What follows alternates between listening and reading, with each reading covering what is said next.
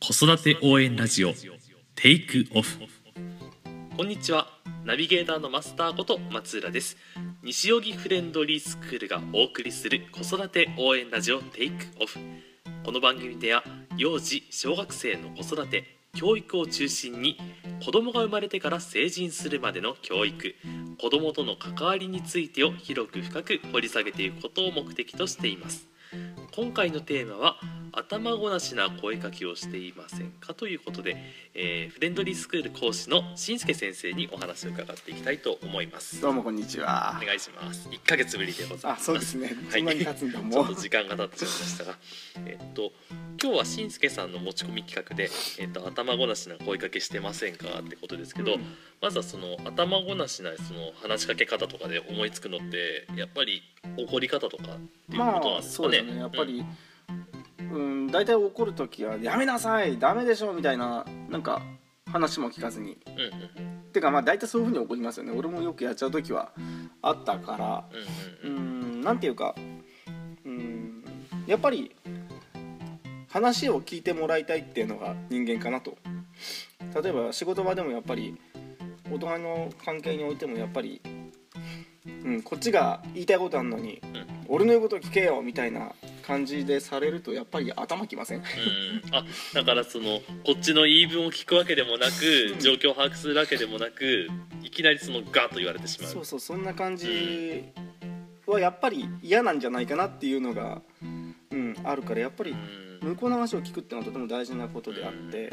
でまあうんやり方としては僕なんかだと結構まあそういう場面ってよくあるじゃないですか例えば、うん寝る10分前にジュース飲みたいとか。あこのタイミングでそれはないでしょって大人の感覚からすればね。とか、うん、なんかそうだな例えばお手伝いをして欲しくない状況でするとか言ったり、うん。うん、あとはまあそうね外遊びであんまり良くない遊び？例えば危険ちょっと危ないかなと思うような遊び。だけどもやってやれないことはないけど危ないかなこの遊びっていうのがある時とかよくそういうふうななんか何まだち例えばまだちっちゃいのにジャングルジム登ろうとするとか。そうそうそうそういうのやったりとかあと、うん、まあ学童とかでも小学生とかでもそういうふうなやっぱなんかまあやめろと一言で言えば終わるような内容、やめて向こうがパッてやめてくれれば OK っていう。その、うん。ただまあ大体やめないんですよね子供は。まあね。なんでだって今やりたいっていう気持ちが先行してるから。なかなかね。そう。だからそういうシーンがやっぱりよくた多々あると思うんだよね。うん、僕なんか最近やり始めた方法としては一呼吸置くためにうんはい。考えまあ一緒に考えるっていうのをよくやるんですよね、うん。これが意外に効いて。一緒に考える。そうあのまあえー、と詳しく言うと、うん。うんそうね例えば。まあちょっと、まあ、さっきのジュースの例えで言うと、はいはい。あのジュース飲みたいって言ったら「いや夜だからダメでしょ」って。まあ普通は。うん。もう寝る前だしダメっていう一言で終わらせると大体子供の次の反応「なんで?」嫌だ！どっちか。うんでそういう反応僕も経験したからじゃあ次どうしようかなって。うんなんかもっとスムーズに方法ないかなと思った時にあのまだ本当たまたまなんだけどその、はい。やってる最中にうーんってどう対応しようかなうーんって考えたのがどうやら良かったらしくて。あの一呼吸置くだうーんって考えてるのを子供が見てて。そうどうしようかなっていうのをまあ 自分自身で僕も考えたのも本当に考えたのもあるんですけど、あのまあ心理として飲ませてあげたいなと。大人だったら飲むじゃないですか別に、まあね。別にそれいいかなとかってうーんって考えてどうしようかな。でも10分前だしなっつってうん。飲みたいよねでもね。10分前だしねみたいな。でもやっぱやめようかって明日朝にしようって。う、ん。うん、だって今トイレね飲んだらトイレ行きたくなるの多分寝た後だぜっうんていうのを言ったらうん分かったみたいな。うんこれ聞いたと思って。じゃあその時は案外すんなり分かってくれた。そう。であ何が違ったのかなって自分で考えたらあ考えたわ。自分自身でって。うんうん。でそれから意識的にそれをそういうふうなタイミングの時に取り込むようにしたんですよ。うんうん。そうしたらこれがまた意外に効果があって。あの一瞬一緒に悩むっていうあどうしようかなうーんんっていうのをその子と共に一緒に悩むみたいな。はいはいはい。でちょっと危ないこう遊びとかをしそうな子とかいた時に「ねえねえ」っていう「あのさ危ないよ」ってうんやりたいと思うんだけどさって例えばさあそこが足踏み外して怒ったらどうなると思うみたいな、うん。ちょっと危なくない？っていうふうなやめろと一言で言うんじゃなくて、うん。そういうふうに落ち着く言い方やめろっていうのは喧嘩売る方言い方だから、うん。ダハーってくるからちょっとさそれ危なくないってう言って、ん。俺も遊びたいのは分かるし遊んでもいいとは思うんだけど危ないと思うぞ、うん。もし起こった時考えてみってっていうこう一緒に考えるっていう動作をちょいと面倒くさいけど一つ挟むことによって向こうも冷静に考える。うんうんそうそういうワンクッションが、うん喧嘩の仲裁なんかでもまあその子供相手の仕事をしてる人のとか、はいはいあと喧嘩の仲裁なんかでも、まあ、一緒に考えた方がいいかなっていうのは僕もそれよく使ってるけど指図してやめさすのって違うかなって思うんですよね。ねここをこうしろよって言って「おめえが悪いんだろ」とか「こういう喧嘩の仲直り方してこいよ」ってうん言うんじゃなくてやっぱ喧嘩ってもう個人個人の関わりだったから、うん。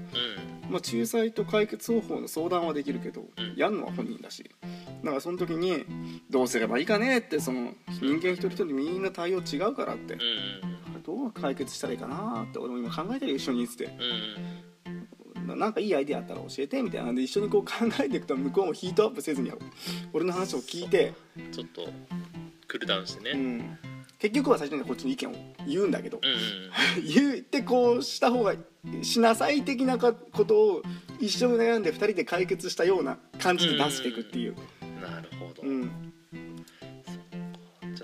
こういうの良くないみたいな。なるほどね。だからその普段の会話はそのよくキャッチボールに例えられるけどいけないでしょとかいうのってもう返せないボールぶん投げてるような感じじゃないですか。でもその返せるぐらいのボールを投げてあげてそれでまずその問題をその共有しようと。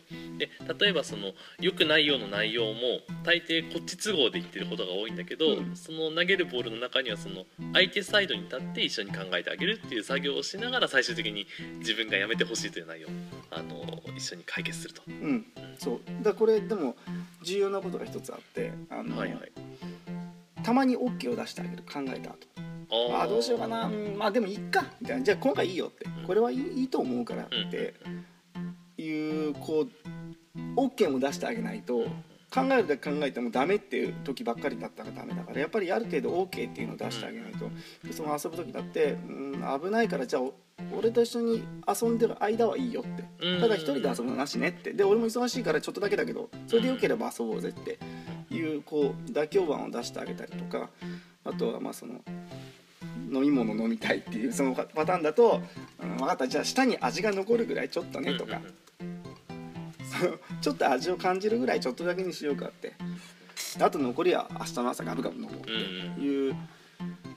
いうちょっとこう妥協案を出してあげてあ考えてくれたんだ。OK なんだ。OK っていうふうにやってくれたんだっていうその結果も成果もちゃんと良い結果もうん。見せないと信じてくれない。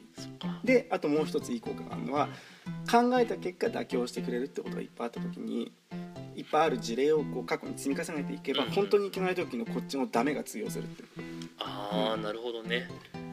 考えてくれてダメって言ってるんじゃなくてもういつもはちゃんと考えてどうしようかなって言って妥協もしてくれてるような人が断固としてそれはダメだって絶対に言った時は本当にダメなんだっていう。なるほど、それは絶対ダメだって。でそで過去のこういうことは別に俺はいいと思うけど今回のこの件に関しては絶対に俺はダメ。うんうんっていう断固としたダメっていうのが通用するようになるって。まあもちろんちゃんと説明はしてあげるけど妥協はこれはないって。うんうん絶対にこれはダメなことだって。じゃあその絶対ダメな時はその声かけの仕方もそうだし声色とかもそうだし分けるってことですいやあんまり強くは言わない。でもそれは絶対にダメって。あああ怖く言ったってしょうがないからうん絶対ダメをだけ怖く言う。まあちょっと怒ったりする時は本当にいけない時とかはうんガラスために声色を変えたりはするけどそうじゃなくてダメな時とかはそれはもう今回は感じたら絶対ダメだよって、なるほどね。じゃあ今のそのダメの効果がその効いてくるっていうのは、うん。例えばその10言うことがあるっていうのは10の10中全部10個全部ダメダメっていうよりもその10個中本当にダメなことが1つだけあるとしたらその1つにの時だけちゃんとダメだよって毅然としていうことで、うんその本当のダメがボケない、そういうことになるかなってやっうん、そう。まあ本当この考える仕草なんてうんどうしようかなうんぐらいで本当うん。にたったこれだけの人一動作を子供の目の前でやるだけであ考えてんだなっていう共有ができるから。あじゃあその10秒費やすだけで全然効果変わってきます。と。そう。でたまに妥協してあげるっていう、うん。大人の考え方したらもうもうダメなものはダメだろって言うんだけど、うん。うん。こっちの都合でっていうのは多分多いと思うんだよなそっていうよく大人まあ俺な俺だけじゃなくなんかいろんな大人はやっぱり子供相手してると自分の都合でダメっていうのは多分多いと思う、そうね。作業の関係とかね、うん、あと後片付け大変だからとか。片付けながら汚れるからとか。でも向こうからしたら理不尽に思うじゃん。そう関係ないからそんなのうん。うん。やりたいことはやりたいし。うんこっちが労力を払って済む程度のことであればまあいっかみたいな。うんじゃあそれ頼むからなるべく汚さないでねぐらいの、うんうん。うん、やってもいいけどみたいな。この辺気をつけてよっていう。そうなるほど。今のはあれですか？幼児から小学生低学年ぐらいまでの技ですか？もとうちょっと上でもいけます。小学校高学年ぐらいまでは続いた。高校生ぐらいでもやっぱりまあ要は共感だからこれは。否定から入るじゃなくて共感から入っていって打ち解けていってっていうやり方だからうん。まあやり方をちゃんとその子のランクに合わせて話してあげるんであれうん。ば全然中学生でもいけると思うし。例えば夜までゲームやっててもう寝なさい。あと30分とか言った時に「まあまでやりたいよね」みたいなうん言い方から始めていくっていうこと。やりたいの分かるけどさつって。うん。で、まあ、その時はやっぱりあのまあ明日のに起きるうん。よまあやることのデメリット的なああことを話しつつやっても構わないけどって。うん。明日朝大変だよって。うん。じゃあ切り抜いとこまでねって。うん。あもう即座にやめろとは言わないと。うん。それは僕も自分がゲームやってるから分かるけど即座にやめるは不可能なんで。そうね セーブしてからとかね。テレビに関しては録画しとけってうん。いうのはできるけどゲームに関しては即座にやめろはちょっとねそうね。それやると理解の怒できない。そう理解できない大人になっちゃうから。じゃあセーブしたりとかうん。りのいいとこまで。ねただし猶予はあと10分。10分で終わるって聞いて、終わんないとじゃあ何分で終わるのって聞いて、うん。で15分ぐらいとじゃあ15分でっつってうんそっから先の演じは認めない。横でずっと見てる。あなるほど。いつ終わるのっていつ終わるのって。うん。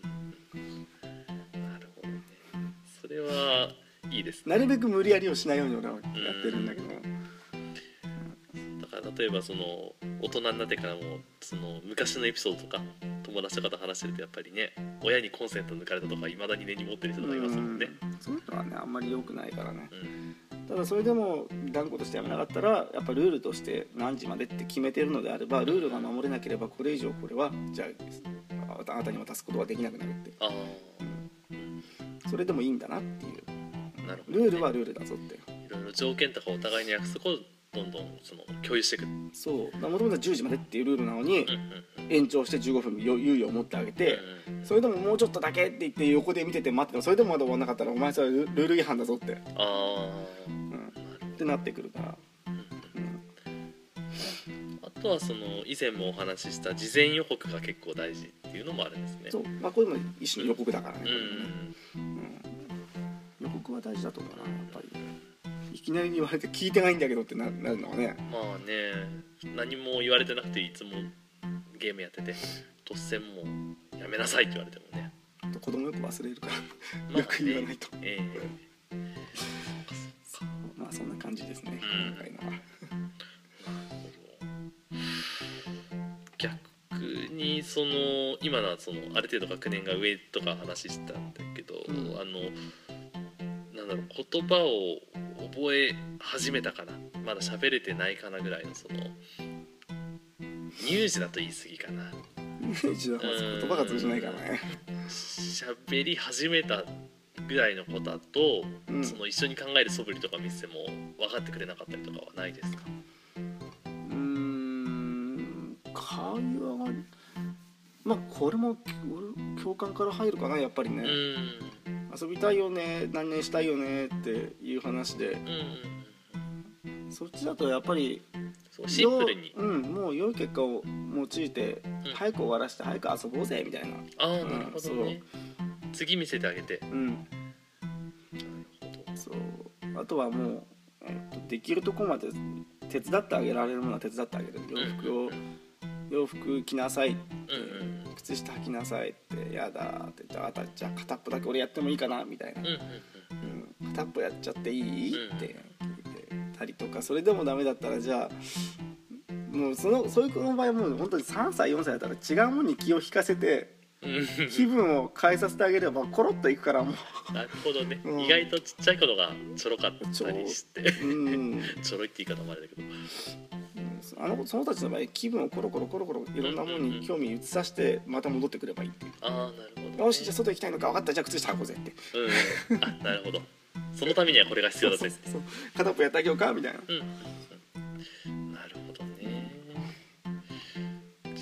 あその頭ごなしにダメはいかんと。うん。に幼児とかちっちゃい子ほどグダグダグダグダ言ってて聞い聞いてやしないんで。うん。でもグダグダタイプの怒り方する人すごいいっぱいいますよね。うん。うん意味がないのにって思いながら。それで今何言ったら分かってるって聞いたら一つも分かってないっていう。ああ。聞いてないなっていう時の子供の表情の特徴ってありますか？ポカーンとしてる。目が泳いだりとか。反応がない時だからはうん。うん一言一言で会話を返してないと聞いてないから。まあね。こっちが一方的に喋ったらもう20秒も喋ればもう10秒前のこと覚えてないから。うんうんうん。まあ大人でもあんまりグダグダ喋られちゃうと覚えられないもん覚えてないから。うん。向こうに多く喋らせるように質問形式で話しかけた方が俺はいいかなっていう。じゃあその短いフレーズで投げかけてあげて返せる質問を投げてあげて、そうそうそんな感じで。なる話のネタが変わってきた。ほどそうですね。まあ話しかけも含めてね、うん。そんな感じの言葉の選び方をしていけば良いとそうですね。いうことで、じゃあ参考にさせていただきます。はい、ということで、えーじゃあ今日はこの辺りにしておきましょうか。そうですね。はい、では今日は頭ごなしな声かけをしていませんかということで、えーフレンドリースクールの講師のしんすけ先生にお話を伺いました。今日もありがとうございました、ではいつもの通り、えー最後にお知らせをいたします、えー西荻フレンドリースクールでは1歳6ヶ月から年長のお子様まで体験授業を受け付けています、えー有料とはなりますが子育て相談も室長の今野先生などとコンサル形式で利用することが可能です。詳しくは教室までどうぞお気らお気軽にご連絡ください。教室の電話番号は0333900750番までです、えー番組に関するご意見やご感想は info アットマークフレンドリースクールドットコムまでお寄せください、えー取り上げ取り上げてほしいテーマのリクエストや先生の質問、えーゲスト出演の応募など何でも大丈夫です、えー今回も最後までお聞きいただきありがとうございました、えーそれでは次回はなるべく近いうちに配信できるようにしたいと思います。失礼いたします。